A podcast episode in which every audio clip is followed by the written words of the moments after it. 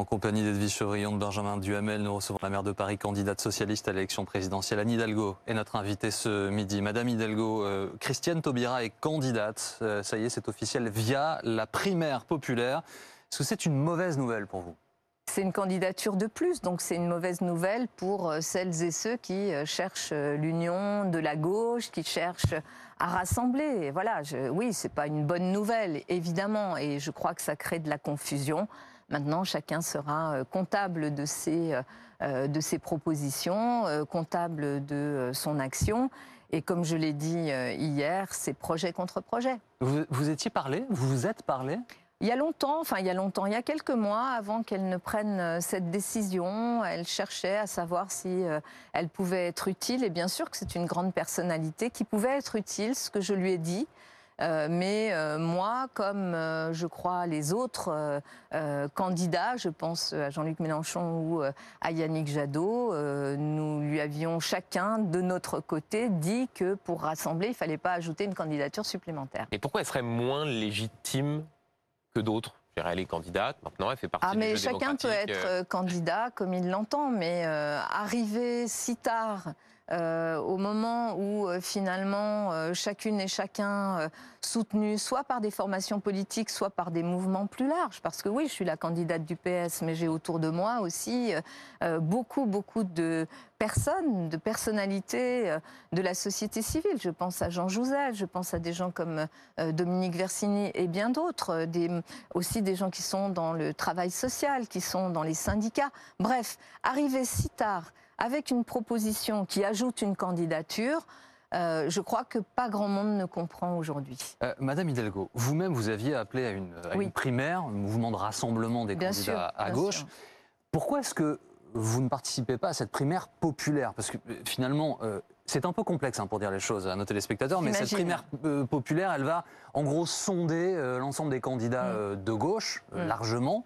Christiane Taubira s'y soumet, vous, vous avez dit non. Pourquoi est-ce que finalement vous n'utilisez pas cet outil qui pourrait être un outil de rassemblement? J'ai fait la proposition au mois de décembre, à la fois de se retrouver pour qu'il y ait une candidature commune, pour qu'émerge une candidature commune à tout le moins de ceux qui veulent gouverner ensemble. Et bien sûr que mon adresse était plus particulièrement dirigée à euh, Yannick Jadot, parce que s'il y a des recompositions à faire à gauche dans les années qui viennent, mmh. c'est beaucoup autour de ces forces euh, politiques, de ces familles politiques que sont euh, à la fois la social-démocratie, les, socialistes, mais aussi les écologistes. Ils ont refusé. Moi, ce que je proposais, c'était bien sûr qu'il y ait des débats. À tout le moins, il faut des débats. À tout le moins, il faut un processus clair euh, de euh, vote des citoyens, ce qui aurait permis de départager de façon euh, claire une candidature. Et j'avais dit, je m'y soumettrai. J'ai regretté, comme beaucoup, que notamment Yannick Jadot n'ait pas souhaité s'engager dans cette démarche-là et même qu'il ait refusé les débats, ce qui est quand même euh, pour le moins euh, euh, compliqué. Et donc, ce que l'on appelle la primaire populaire, en fait, c'est sans débat, ce n'est pas vraiment une... C'est une consultation. C'est une consultation qui va classer les gens, même mm, malgré eux, euh, et en disant on donnera notre préférence. Mais si vous aviez dit oui, c'est un autre processus. Vous ne pensez pas que vous auriez eu le poids pour la faire euh, évoluer? Mais j'ai essayé de la faire évoluer aussi, et d'ailleurs euh, beaucoup de ceux qui sont, je, reviens juste là-dessus, beaucoup de ceux qui étaient à l'origine de cette idée que je connais bien, puisque parmi les signataires, vous avez des gens comme Patrick Vivray, vous avez Claude Alfandéry, vous avez des gens aussi comme Laurent Geoffrin, vous avez beaucoup de gens qui qui étaient évidemment prêts, qui l'ont dit d'ailleurs, ou Cyril Dion, prêts à faire bouger les conditions de cette euh, primaire, c'est-à-dire pour que ce soit un vrai vote avant le vote. Malheureusement, ça n'a pas eu lieu. Maintenant, pour moi, la page est tournée, projet contre projet. Mais est-ce que vous diriez quand même que cette primaire populaire, elle est faite pour appuyer, favoriser la candidature de Christine Taubira, de Christiane Taubira? Je vois les gens qui aujourd'hui euh, défendent cette idée que euh, cette primaire serait, euh, enfin cette primaire, cette consultation serait sur mesure. J'espère que ça n'est pas le cas, parce que sinon ça veut dire que si même là les dés étaient pipés, alors ça serait à désespérer de la démocratie et des forces euh, progressiste et, de gauche. Mais vous n'y croyez oui. J'espère que, non, j'espère que non. Mais laissons voilà les citoyens euh, s'exprimeront à travers euh, cette consultation, mais qui n'aura aucune conséquence sur vous, puisque de toute façon, que ce soit Mélenchon, Jadot ou moi, eh bien, nous continuerons. Et je le redis, projet contre projet. Alors justement, projet Christiane Taubira hier, en déclarant sa candidature, elle a fait un certain nombre de propositions hausse du SMIC, hausse des impôts sur les patrimoines les plus les plus aisés au fond, c'est des choses que vous défendez aussi. Est-ce qu'il y a vraiment des différences entre vous? En fait, vous êtes, vous êtes les mêmes? Alors non, on n'est pas les mêmes. Je ne crois pas d'abord parce que euh, je pense qu'il y a bien sûr, heureusement, des proximités euh, dans toutes les propositions euh, de gauche. Mais je, je pense que, en tous les cas, et c'était assez flagrant d'ailleurs hier. Hier, moi, j'étais à Villeurbanne et à Vaux-en-Velin c'est-à-dire euh, deux villes très très populaires, très populaires euh, euh, dans lesquelles les gens m'ont parlé de quoi? De salaire, de, l'école, on y reviendra sûrement, mais ils m'ont parlé beaucoup de parents d'élèves que j'ai rencontrés hier au même moment où ce triste personnage d'Emour faisait ses déclarations sur, sur les enfants handicapés mmh. dans les écoles, j'étais dans une école à Vaux-en-Velin où les parents étaient en train de me parler de quoi? De la situation des enfants en situation, en, handicapés. Et donc voilà, moi j'ai rencontré ces gens, je les vois, et ce que je veux porter, partant de, cette, de ces réalités, c'est cette gauche républicaine, profondément républicaine. Christiane Taubira Cette gauche, je, écoutez, si je dis que je suis profondément républicaine, ça ne veut pas dire que je suis en train de disqualifier les autres. Je, me définis moi, aux autres de se définir et de dire euh, comment ils se comportent sur les différents sujets. Je suis cette gauche profondément républicaine, profondément sociale, qui a conscience qu'on a trois crises majeures, trois défis majeurs à relever. Le défi justement de ces inégalités qui sont en train de miner notre société. On va y revenir. On va y revenir. On va y revenir. Le défi écologique et le défi démocratique. Mais moi, ce que je porte dans cette campagne, c'est de revenir aussi justement à l'accompagnement des plus fragiles et des classes moyennes. Un, instant sur euh, ce combat à gauche. Euh, est-ce qu'il n'y a pas quand même un, principe de réalité? Dans le sens où euh, Yannick Jadot, par exemple, qui avait le dans les sondages hein, le double de votre score.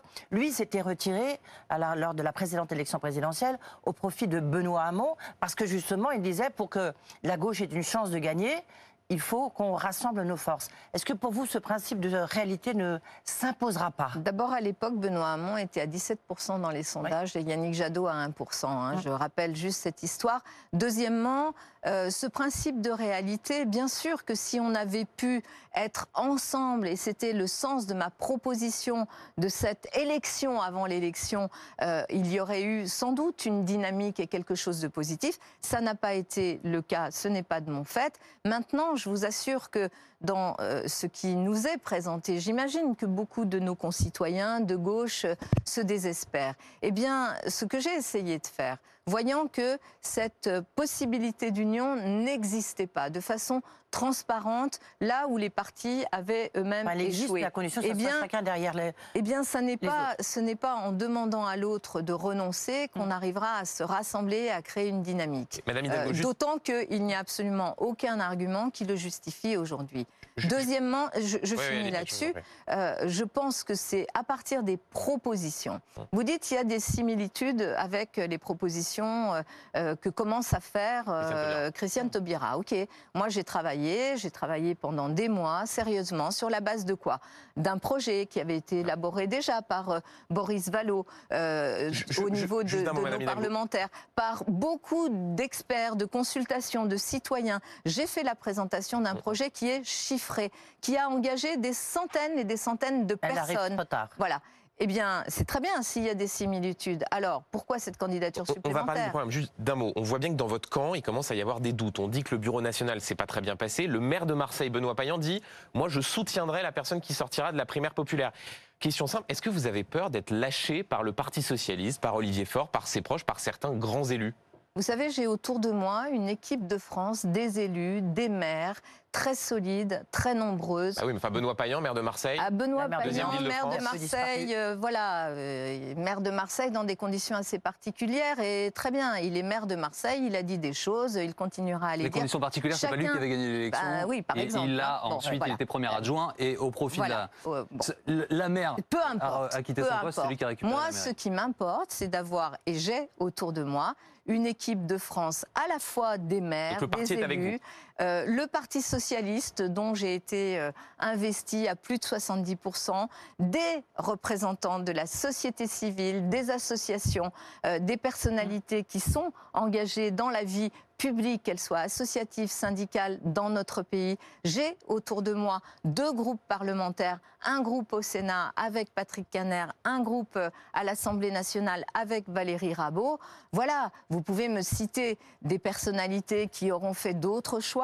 Elles sont libres. On entend des proches d'Olivier Faure. Elles euh, peuvent faire les choix qu'elles veulent, et ça, c'est elles sont libres et très bien, et j'espère les convaincre euh, encore euh, dans les semaines qui viennent. Mais toujours est-il que vous pouvez aussi faire la liste de celles et ceux qui sont vous avec moi. Cette liste, je l'ai faite. Et, voilà. Alors, je, voudrais revenir. Vous l'avez abordé tout à l'heure, les, propos d'Éric Zemmour donc sur le, les enfants en situation de handicap. En gros, ce qu'il dit initialement, c'est qu'il euh, combat l'inclusion euh, euh, l'inclusion abusive, dit-il, des, enfants handicapés dans, les classes classiques.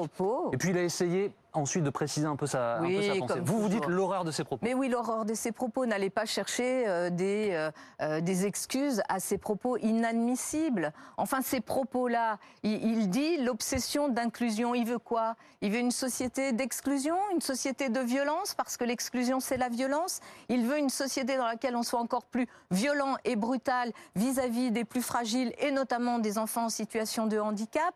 Il veut quoi? Une société dans laquelle on respecte plus la loi, parce qu'il y a une loi la loi de 2005, la loi Chirac sur la question de l'accessibilité euh, universelle. Il veut quoi? Il veut qu'on soit dans une société où quand les parents, hier, je, vous le redis, j'étais à Vaux-en-Velin, il y avait plusieurs euh, mères de famille qui étaient là. Ils ont été choqués par ces propos? Alors, j'étais en train de discuter avec eux. On n'avait pas encore euh, l'expression de ce triste personnage.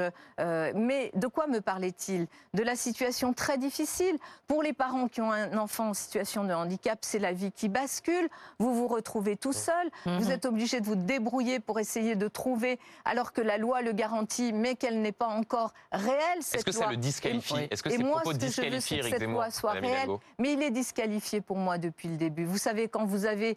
Euh, c'est vrai qu'il avait son rond de serviette sur beaucoup de plateaux, hein, euh, Éric mhm. Zemmour.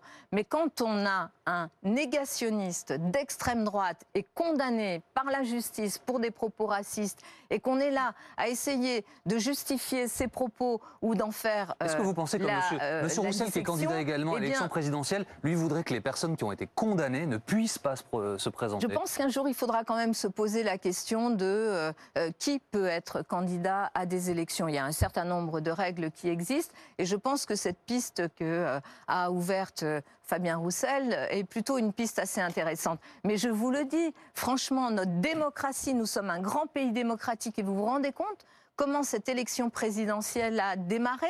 Comment, sur un plateau, je vous le redis, j'ai eu plus qu'une fois le sentiment qu'il valait mieux être un homme d'extrême droite négationniste, qu'on était mieux accueilli que lorsqu'on était une femme de gauche social-démocrate. dans les médias d'une hein façon générale. Ou qu'est-ce qu'on nous a expliqué quand je viens, quand je suis venue il y a déjà plusieurs mois parler de salaire, parler euh, euh, de euh, justement de justice sociale, d'égalité, d'écologie. Qu'est-ce qu'on m'a dit Mais vous ne parlez pas des vrais sujets des Français. Celui qui en parle, c'est qui? C'est Éric Zemmour, et c'est pour ça qu'il est vous haut dans les C'est la photo média, c'est la photo média. Écoutez, c'est une construction qui Il est à 13% et vous êtes à 3,5% dans les sondages. Oui, c'est ça. Et, les sondages, on en reparlera. Bah, Mais euh, surtout, c'est une construction, cet homme-là. Bien sûr qu'il va attiser... une construction médiatique? C'est en partie une grande construction médiatique, puisqu'il est issu de cet univers médiatique. Il est issu de cet univers médiatique et il est la construction aussi à un moment de notre histoire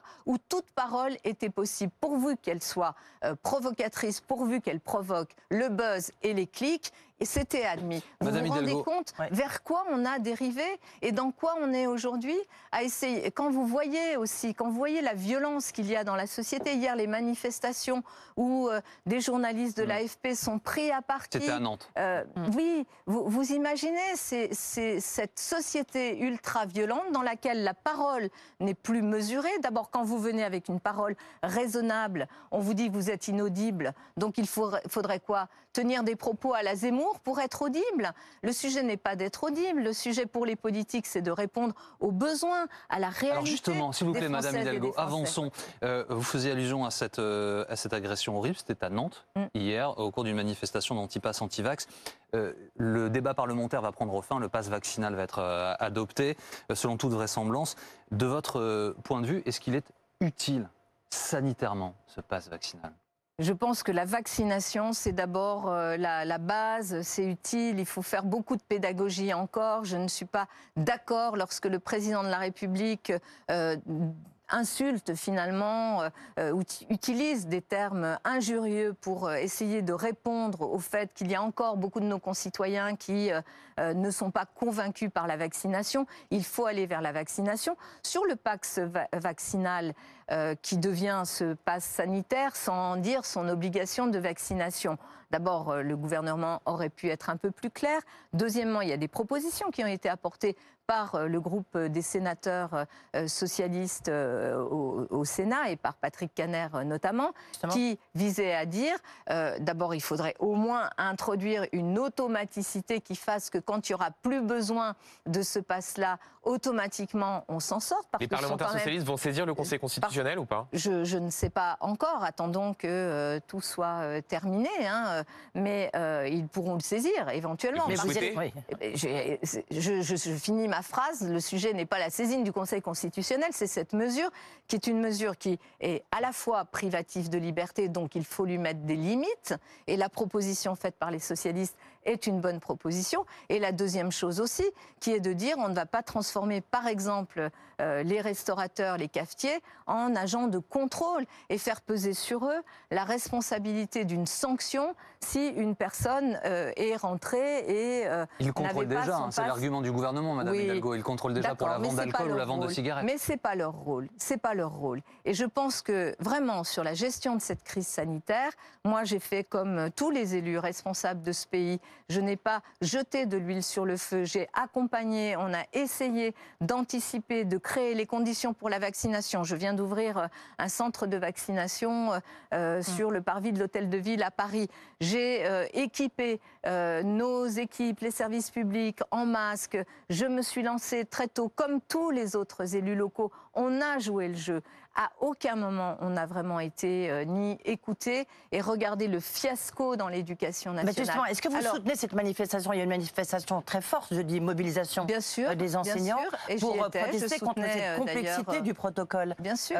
est-ce que vous, vous l'avez soutenue Est-ce que vous l'avez comprise? Bien sûr. D'abord, je soutiens cette manifestation qui disait plusieurs choses. Le ras-le-bol des enseignants, des parents d'élèves à être ballottés avec des protocoles dans lesquels jamais ils n'ont été consultés et qui en plus, euh, n'apportaient même pas les solutions en matière de masques, en matière. Est-ce que là, ils ont obtenu euh, les bonnes solutions euh, Une partie de solutions, mais ça reste très insuffisant. Et surtout, ce que témoigne cette, cette manifestation et ce ras-le-bol du monde enseignant, de la communauté éducative au sens large, c'est de ne pas être respecté. Mm-hmm. Moi, j'ai fait plusieurs propositions. Je ne vais pas revenir sur les propositions là, sur l'école, on y reviendra après.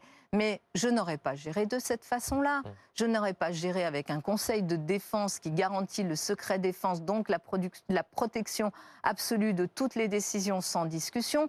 J'aurais beaucoup plus misé sur la discussion avec les maires, euh, qui ont en général plutôt des bonnes idées parce que ce sont des élus de terrain qui connaissent les réalités. J'aurais beaucoup plus misé sur le rôle du Parlement. J'aurais beaucoup plus misé, non pas sur l'infantilisation de la, la gestion de la crise n'était pas la bonne. Mais non, ça n'est pas la bonne. Madame Hidalgo, ça n'est pas précisément une question sur la, la, la, crise sanitaire. On voit bien qu'il y a des signaux plutôt positifs, laissant entendre qu'on pourrait, voilà, le pic la semaine prochaine et que cela irait mieux. Est-ce que vous demandez au gouvernement de prendre, de lever un certain nombre de restrictions, par exemple la question des jauges ou la question du télétravail Voilà, est-ce qu'il faut que le gouvernement envoie des signaux aux Français Mais si on dit que ça va un peu mieux? Vous voyez bien, si on avait géré différemment, c'est-à-dire de façon plus collective, en s'appuyant aussi sur euh, tous ces acteurs euh, de notre vie économique, sociale, culturelle, politique, pour prendre les bonnes décisions et être plus pragmatique. C'est-à-dire, il faut desserrer les contraintes quand la situation s'améliore. Donc est-ce qu'il faut le faire là? Eh ben, Il faudra le faire quand la situation s'améliorera. Voilà. Vraisemblablement, elle s'améliore, c'est ce que disent les scientifiques.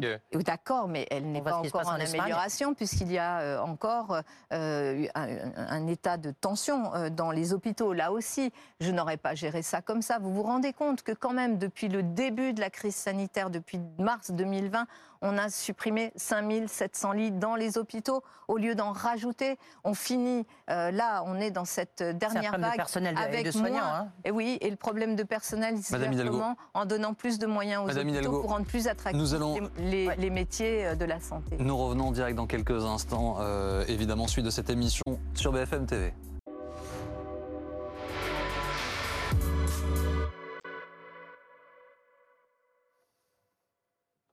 La suite de BFM Politique avec la maire de Paris, candidate socialiste à l'élection présidentielle, Anne Hidalgo. Euh, nous allons maintenant nous pencher dans le détail sur votre programme, Madame euh, Hidalgo, que vous avez rendu public cette semaine. Euh, commençons avec la préoccupation principale des Français, c'est le pouvoir d'achat. vous voulez augmenter les salaires. Ce n'est pas propre à vos propositions. Beaucoup de candidates et de candidats à cette élection souhaitent le, faire. Je voudrais revenir un instant sur ce qui avait provoqué beaucoup, beaucoup de réactions en septembre. Vous vouliez doubler le salaire des, des enseignants. Ça n'est plus complètement le cas, vous nous le confirmez? D'abord, euh, en septembre, dans mon livre, j'ai fixé un cap qui est euh, sur la question des salaires, du travail, sur la question de la rémunération des mmh. enseignants, notamment, mais aussi des hospitaliers, en expliquant qu'aujourd'hui, dans nos services publics, et notamment les deux services publics essentiels, l'éducation et la santé, euh, les personnels étaient très très mal payés. D'ailleurs, payés deux fois moins pour les enseignants. Je parlais évidemment des professeurs des mmh. écoles que dans des pays comme l'Allemagne et qu'on devait se fixer un cap qui pouvait aller euh, jusqu'au doublement avec, dans mon livre, si vous êtes parfaitement honnête, prenez la totalité de ce que j'ai dit, mais vous êtes honnête, il hein, n'y a pas de problème. La totalité de ce que j'ai dit, pardon, de ce que j'ai dit, à savoir euh, démarrer par hmm. la rémunération des jeunes enseignants, qui aujourd'hui démarrent à 1700 euros, professeurs des écoles, qui terminent leur carrière. Prenez la grille indiciaire qui termine à 2500 euros. Je l'ai fait commencer au niveau de rémunération des diplômés du supérieur. 2300, 2400 euros. Juste pourquoi il n'y a plus le mot dans votre programme On a l'impression que vous avez peut-être craint d'être accusé d'une forme de démagogie, de ne pas assumer. Le mot doublement, il est fort, c'est emblématique. C'est euh, je reprends ce que j'ai dit dans mon livre et, la vertu d'un livre, c'est de fixer un cap et la vertu d'un programme, c'est de préciser les mesures. Et j'ai précisé les mesures qui vont d'ailleurs dans le sens du cap que j'ai fixé. Voilà. Donc pour être, concret, Madame Hidalgo, pour les gens qui nous, pour les gens qui nous regardent, qui sont enseignants, euh, soignants, policiers, etc. C'est-à-dire que vous, président de la République, au mois d'avril, ils seront tous augmentés dans la foulée de votre élection D'abord, euh, la proposition que je fais, c'est l'augmentation du SMIC de 15 ça, c'est pour euh, l'ensemble ça, ça, on va y revenir. c'est juste si vous, deux... mais si vous augmentez pour les, enseignants, les professeurs d'école... Je, reviens sur mes propositions et euh, aussi sur la méthode. 15%, le SMIC, ça, dépend d'une décision publique, nationale, que je prendrai. Pourquoi 15% Parce que euh, aujourd'hui, d'abord, euh, on est très mal payé, le travail ne rémunère pas, et que s'il n'y avait pas eu des augmentations aussi massives sur les hauts salaires, s'il y avait eu euh, une augmentation relativement équilibrée des salaires dans le pays, eh bien, les bas salaires seraient 15% plus élevés que les autres. Donc c'est aussi une mesure de rattrapage pour ensuite toutes les branches professionnelles, puisque je crois aux vertus. Je vais revenir aux fonctionnaires, mais je veux parler aussi des salaires du privé toutes les branches professionnelles négocieront sur les salaires. C'est très difficile. Pour un certain nombre, en train de négocier parce, que c'est du ressort des entreprises malgré tout. Bien Sauf sûr. le SMIC, vous avez raison, c'est une décision publique. Et sinon, c'est les entreprises qui décident. Ce sont les entreprises qui décident et vous avez raison de dire, elles sont en train de négocier aujourd'hui pour un certain nombre d'entre elles. Parce qu'elles voient bien que les bas salaires et des conditions de mm. travail difficiles, ça rend pas les métiers attractifs et qu'elles ont besoin de, euh, euh, de main-d'œuvre qualifiée pour venir. Je pense aux hôtels, euh, cafés, restaurants, les métiers de la propreté, etc. Mais juste pourquoi dire ce que vous dites sur les, sur les enseignants et pas les policiers, par exemple Parce qu'un policier mériterait moins de voir son salaire doublé en plus d'un quinquennat. D'abord, les premières lignes et euh, les, les, fonctionnaires, euh, notamment du ministère de l'Éducation nationale, vous avez les chiffres de l'OCDE qui sont là, qui sont très clairs, ils sont deux fois moins payés que dans mm. les autres mm. pays, notamment je pense à l'Allemagne, les Pays-Bas, etc. Donc, je reviens à ma question initiale, Madame Hidalgo. Est-ce que, est que vous, élus, les fonctionnaires seront augmentés? Oui, ils seront augmentés, mais je, reviens juste là-dessus. Pourquoi euh, l'éducation? Parce que j'en fais je fais de la question de l'éducation vraiment et de la santé les deux piliers sur lesquels il faut réparer les dégâts, notamment en termes de salaire, de considération de ces fonctionnaires-là, mais aussi bien sûr des politiques. Pas plus que la, sécurité, parce qu'il y a la justice, il y a la police, sur mm. lesquels, évidemment, il faut des recrutements supplémentaires. Évidemment, il faut, notamment pour la justice, des recrutements de greffiers, des recrutements de magistrats. Euh, c'est plus la question des recrutements là que des salaires qui est posée. Donc voilà, de façon très pragmatique. Donc, il y aura, bien sûr, dans la fonction publique, euh, des discussions avec les organisations syndicales et nous fixerons un cap de négociation, de revalorisation et de rattrapage. Vous avez une idée, un pourcentage En partant, j'ai euh, fait euh, le chiffrage de mon projet donc le chiffrage sur toutes ces questions relatives à l'éducation globale. J'ai dit il y aura éducation jeunesse 15 milliards d'euros qui seront mis sur la table. Sur les questions d'écologie, de transition écologique, il y aura 14 milliards qui seront mis sur la table. Sur les questions euh, également euh, euh, de justice, sécurité, police, il y aura 4 milliards qui seront mis sur la table. Bref, j'ai chiffré ces dépenses. Et puis j'ai chiffré aussi les recettes. Mmh. Et comment nous allons faire pour financer euh, ces mesures nouvelles qui euh, donnent quoi? Une priorité à l'éducation, je l'assume, une priorité à la santé, je l'assume, et une priorité à nos services publics, donc les sont vides, vous êtes d'accord aussi euh, à la rémunération des fonctionnaires. J'ai juste une petite question, Anne Hidalgo. C'est que le, coût du travail, si vous l'augmentez, vous êtes d'accord, bon, ça, ça, ça, va se répercuter sur, le, sur les entreprises. Comment faire pour éviter encore une fois de faire fuir tous les investisseurs euh, étrangers. En plus, vous voulez rétablir l'ISF. Vous savez, c'est une espèce de chiffon rouge hein, quand même, euh, même si ça peut être justifié, surtout par les temps qui courent.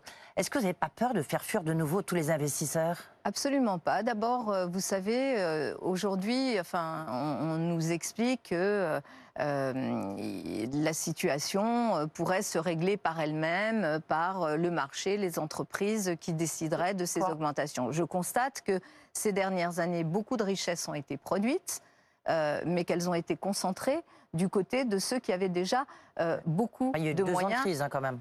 Écoutez, deux ans de crise dans lesquels ceux qui se sont enrichis, ce sont quand même les plus riches. Bah, le quoi qu'il en coûte, c'est pas les plus riches. Hein. Pardon, mais je, ils ne se sont pas enrichis. Le chômage partiel, le, chômage partiel, les aides aux entreprises sont des mmh. aides aux entreprises dans lesquelles les entreprises, et c'est très bien, ont été bien traitées. Mais moi, par exemple, j'introduirais la conditionnalité euh, intégrale des aides en fonction des politiques d'entreprise, à la fois sur la réduction des écarts de salaire, sur euh, les salaires euh, femmes-hommes et l'égalité salariale, sur des mesures, des, contraintes environnementales et des critères sociaux qu'il va nous falloir prendre en compte parce que, vous savez, pendant longtemps, on nous a expliqué, on nous a dit, moi je l'ai dit aussi hein, à l'époque, c'est vrai qu'avant de distribuer les richesses, il faut les produire.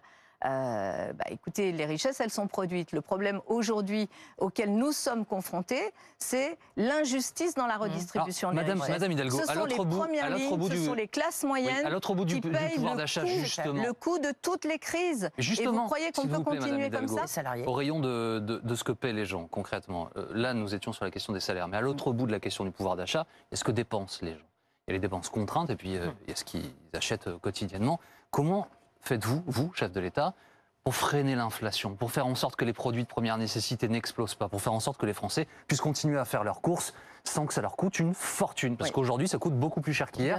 Et demain, très vraisemblablement, ce sera encore plus cher. Bien sûr. D'abord, dans le poids des dépenses des Français et des Françaises, il y a par exemple la question du logement question du logement, elle pèse énormément aujourd'hui sur euh, le revenu euh, des ménages, et notamment de la classe moyenne et des catégories populaires.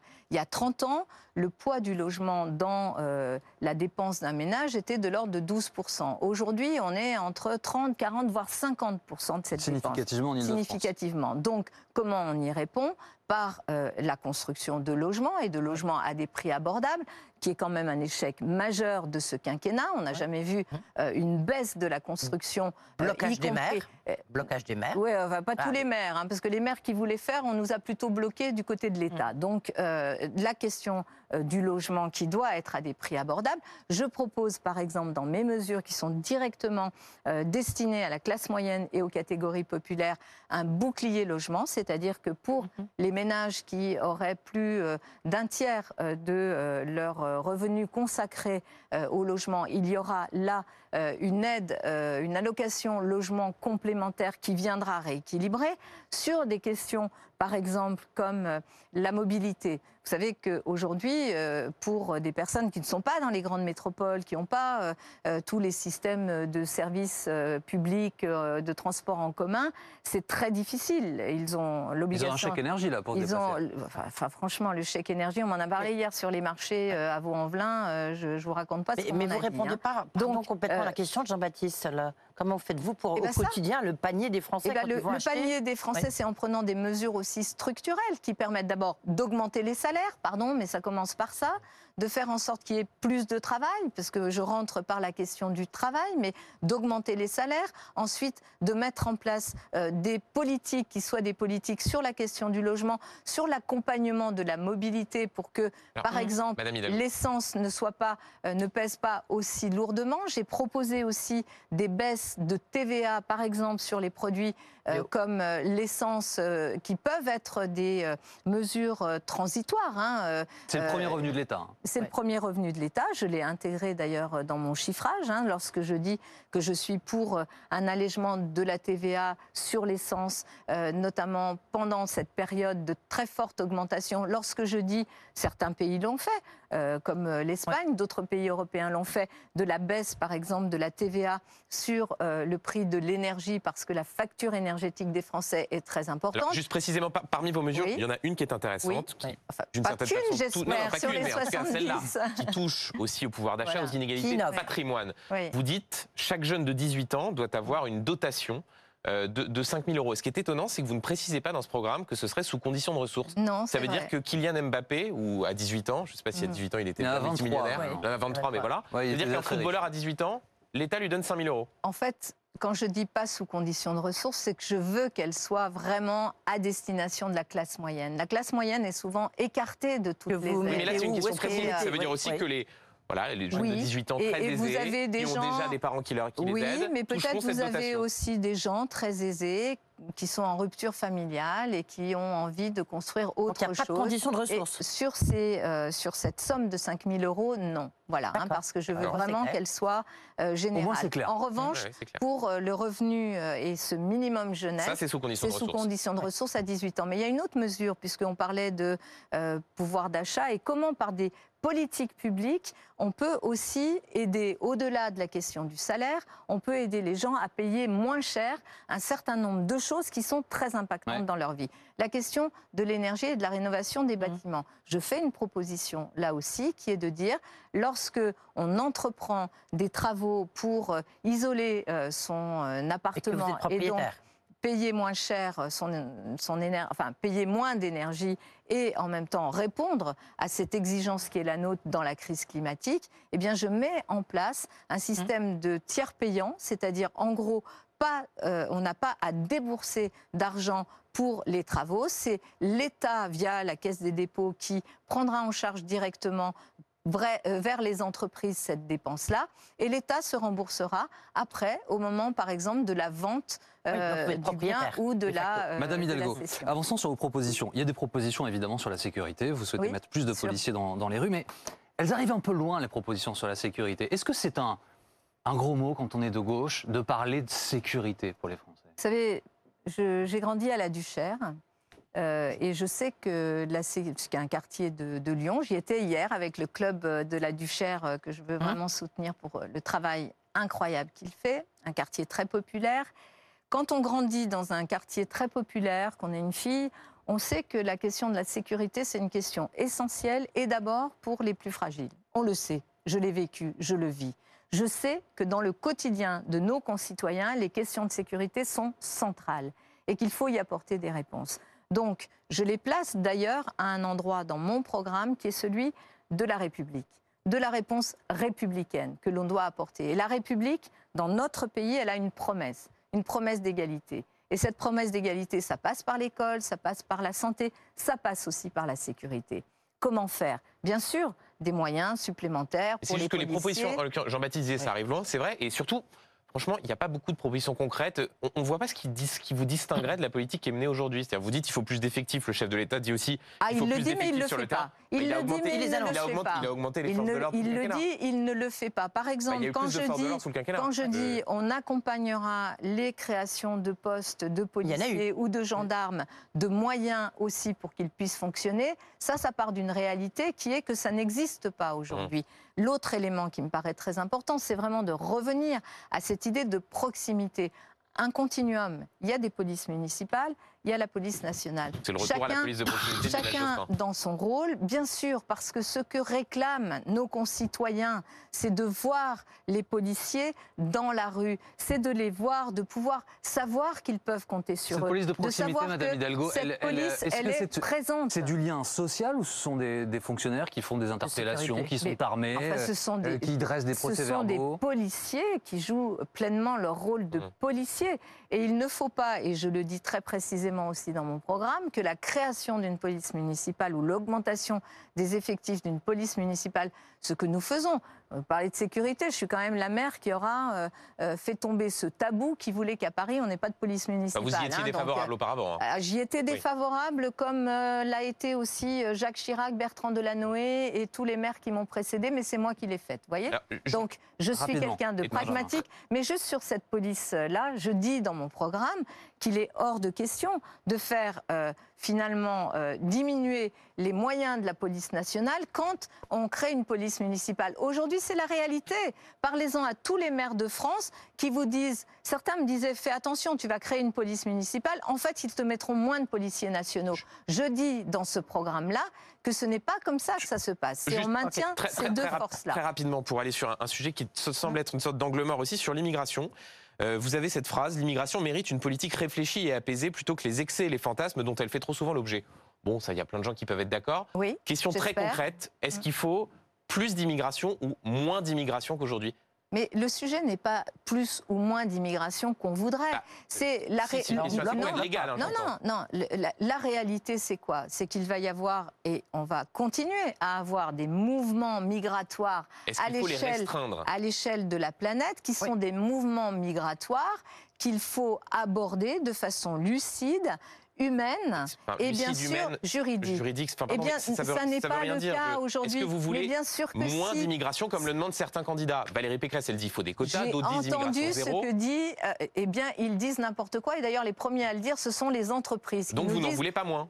Ce n'est pas moins ou plus. Ce que je veux, c'est qu'il y ait des règles de droit qui à la fois garantissent les droits humain et qui soit appliqué, ce qui n'est pas le cas aujourd'hui, parce que tous ceux qui sont, sont de nouvelles règles de, droit à Hidalgo ou l'application de celles qui existent L'application déjà de celles qui existent, c'est-à-dire il y a un statut des réfugiés, il y a un stat, des statuts, il y a des règles relatives à l'accueil euh, des euh, étrangers, à l'asile, au droit au séjour ou pas, au regroupement familial ou pas, à l'accueil d'étudiants étrangers ou pas. il y a des règles. d'immigration en France Il y a des règles qui existent, il faut les appliquer. Mm. Et quand des personnes se retournent contre nous, il faut aussi appliquer la règle du retour. Mais ce sont des politiques qu'on construit à quel niveau? D'abord au niveau européen. C'est à cet endroit-là que ça se passe. Et ce que je, critique à la fois, bien sûr, Valérie Pécresse, parce que euh, elle court derrière l'extrême droite quand elle fait ce type de proposition. Elle va à l'encontre de l'état de droit qui est le nôtre. Mais ce gouvernement, le gouvernement d'Emmanuel Macron,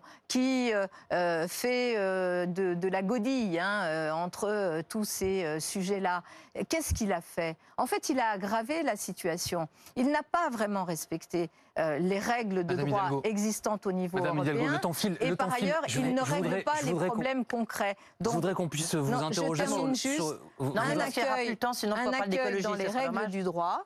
Euh, aussi de l'intégration, de mmh. l'intégration. Et bien sûr, quand on ne respecte pas les règles du jeu, eh bien, on ne reste pas sur le sol. On n'aura pas le temps de développer ça dans la longueur, mais tout de même que, un, mot quand même, un mot.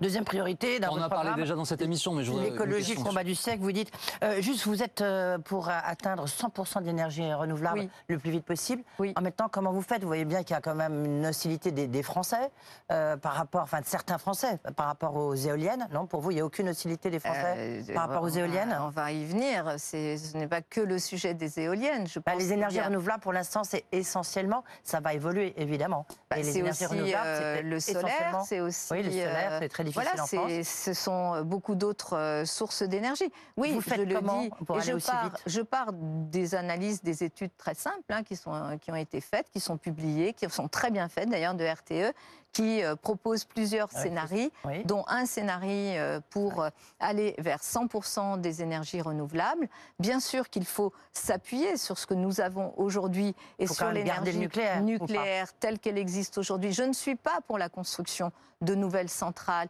Et euh, là aussi, euh, le président de la République sortant, lorsqu'il évoque euh, des petites centrales, est en train de nous raconter quand même des histoires qui n'existent pas et qui ne sont pas, du tout, pas tout de suite, des mesures de, moyen terme. Quel est votre chemin, Madame Hidalgo Donc mon chemin, c'est effectivement mettre le cap sur 100% d'énergie renouvelable, donc miser beaucoup mmh. sur le solaire, sur les éoliennes, y compris les éoliennes en mer. Vous savez, il y a des endroits où ça marche très bien. L'installation d'éoliennes, quand c'est discuté avec la population quand c'est discuté avec la population, ça marche beaucoup mieux.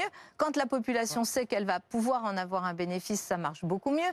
Donc de la discussion, bien sûr, quand un grand groupe arrive et dit je prends tout le foncier disponible pour y faire un champ et d'éoliennes, il y a des chances que ça se passe pas aussi bien. et par ailleurs, sur euh, le nucléaire, c'est une énergie transitoire pour nous permettre de sortir. Et je suis favorable notamment au grand carénage parce qu'il faudra prolonger ah. un certain nombre de euh, centrales pour arriver à tenir le cap de nos besoins énergétiques. Merci beaucoup Agnès Delgado d'avoir été notre invité ce midi euh, dans BFM Politique. Merci Edwige, Benjamin. Voici Affaire suivante, Philippe Godin avec euh, Dominique Rizet. Je vous retrouve à 18h pour BFM TVSD. 18h comme d'habitude, notre débat entre Geoffroy Lejeune et Alice Coffin. Et à 19h, j'en recevrai Manuel Valls. À tout à l'heure.